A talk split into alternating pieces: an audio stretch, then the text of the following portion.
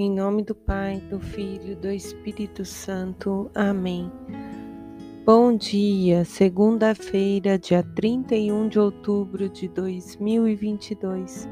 E peçamos ao Senhor que envie o Espírito Santo sobre nós, envie sabedoria, entendimento, os dons, os conselhos, os talentos e as virtudes necessárias para que, trabalhando as virtudes, para que diante dos talentos recebidos e dos dons, nós possamos ir buscando a cada dia ser melhor e alcançando um caminho de santidade, por graça de nosso Pai, que Ele possa ficar conosco.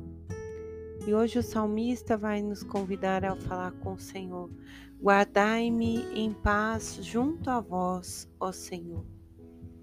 Pedimos ao Senhor que nos guarde em paz, que possamos sentir a paz do Senhor. E para sentir a paz do Senhor é necessário confiar no Senhor, entregar o nosso coração, estar totalmente entregue a Ele. E aí então Paulo vai na sua leitura de na sua carta para Filipenses, no capítulo 2, do 1 ao 4, ele vai nos dizer que, se portanto existe algum conforto entre, em Cristo, alguma consolação no amor, alguma comunhão no Espírito, alguma ternura e compaixão, completai a minha alegria, conversando o mesmo, pensar e o mesmo amor em uma só alma, tendo o mesmo sentimento. Nada façais por rivalidade ou vanglória, mas com humildade cada um considere os outros como superiores a si e não cuide somente do que é seu, mas também do que é dos outros. Eu fiz a leitura direto da palavra para que a gente mergulhe mesmo nessas palavras que Paulo dirige à comunidade. Se existe comunhão, que seja no amor, que seja na ternura, que seja na compaixão, completai a minha alegria Olha, o mesmo pensar, o mesmo amor em uma só alma. Nada façais por rivalidade, nada vos vanglorie, sejam humildes, amados, independente de posições, disso ou daquilo, de A ou de B, nós temos que ter um coração humilde, um coração que sabe amar o outro, aquele que é diferente de nós. É esse o exercício que Jesus está nos convidando a fazer. Existe rivalidade, mas nós temos que aplicar o amor, temos que agir com humildade. Não temos que nos vangloriar, temos que sempre nos estender com compaixão. É isso que ele está nos ensinando através dessa carta. E na leitura, que vai sendo um complemento do Evangelho, é, que é o próprio Cristo aí nos ensinando, vai dizer assim, São Lucas, no capítulo 14, do 12 ao 14. Quando oferecerdes um jantar ou um almoço, não convide teus amigos, nem irmãos, nem parentes, pois estes podem te convidar por sua vez, e isto já é uma recompensa. Pelo contrário, quando deres um banquete, convida os pobres, aleijados, coxos, cegos, então serás feliz, pois estes não têm como te retribuir. Receberás então a recompensa na ressurreição dos justos.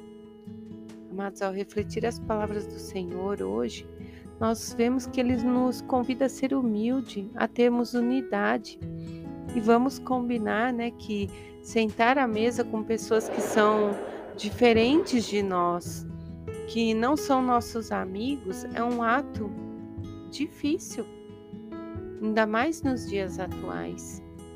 Mas esse sentar à mesa vai muito além só da nossa mesa de casa.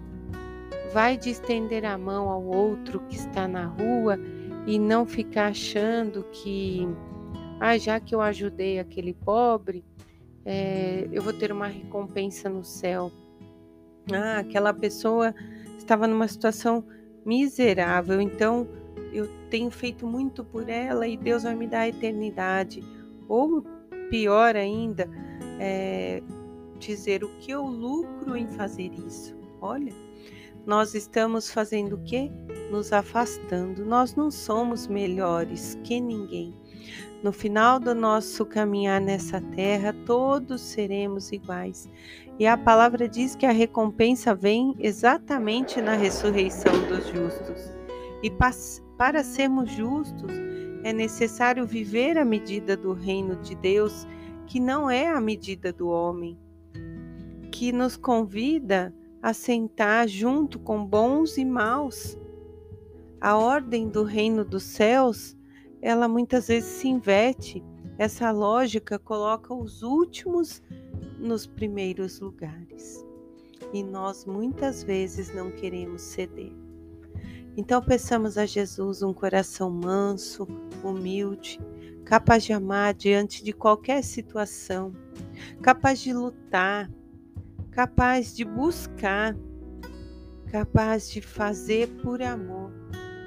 Não ficar esperando é, que aconteçam derrotas, fracassos, mas remarmos juntos rumo ao céu, rumo a uma vida nova em Cristo. Que o Senhor nos capacite, que o ódio seja tirado do nosso coração e que possamos viver o que Cristo nos convida a completar o corpo dele, a sermos um só junto dele.